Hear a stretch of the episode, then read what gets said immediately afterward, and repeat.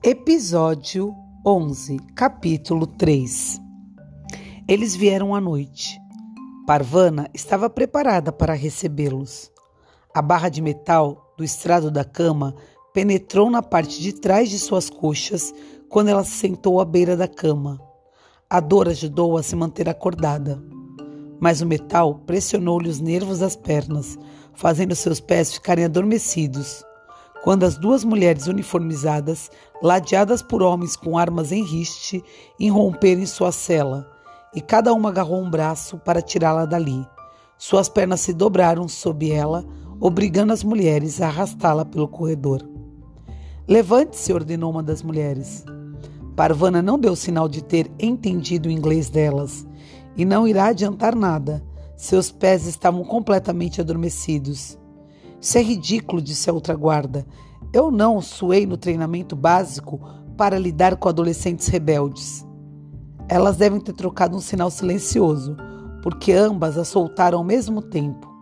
Parvana caiu no chão como um saco de arroz. De pé! Parvana permaneceu onde estava. Não vou ajudar vocês, pensou ela. Parvana estava muito bem no chão. Já tivera boas noites de sono em superfícies mais ásperas do que aquela.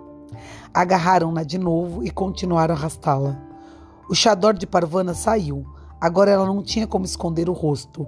Ela não gostou do fato de poder ser vista. Ela foi arrastada de volta ao pequeno escritório e largada na mesma cadeira dura. E se viu rodeada de botas, pernas e troncos. 19 vezes 7 são. Ela estava nervosa demais para fazer aquelas contas, então procurou algo mais fácil. Duas vezes dois são quatro. Duas vezes três são seis. Duas vezes quatro são oito. Ela multiplicava, ofegava e terminou por se controlar.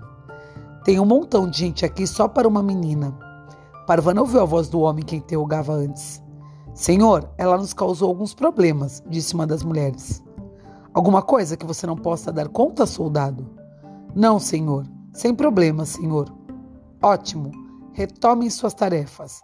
Sim, senhor. Parvana ficou observando os pares de botas marchando para fora da sala. De repente, lembrou-se de uma canção para ensinar contas que ela usara para instruir os mais novos. Era uma boa canção, porque os pequenos aprendiam a contar e aprendiam inglês ao mesmo tempo. As formigas vêm andando duas a duas. Urra, urra! Parvana está em uma enrascada. E para não ficar nervosa, ela começa a soletrar contas. O que vocês fazem quando estão nervosos? O que vocês fazem para se acalmarem? Conta para Nalu. Beijinhos.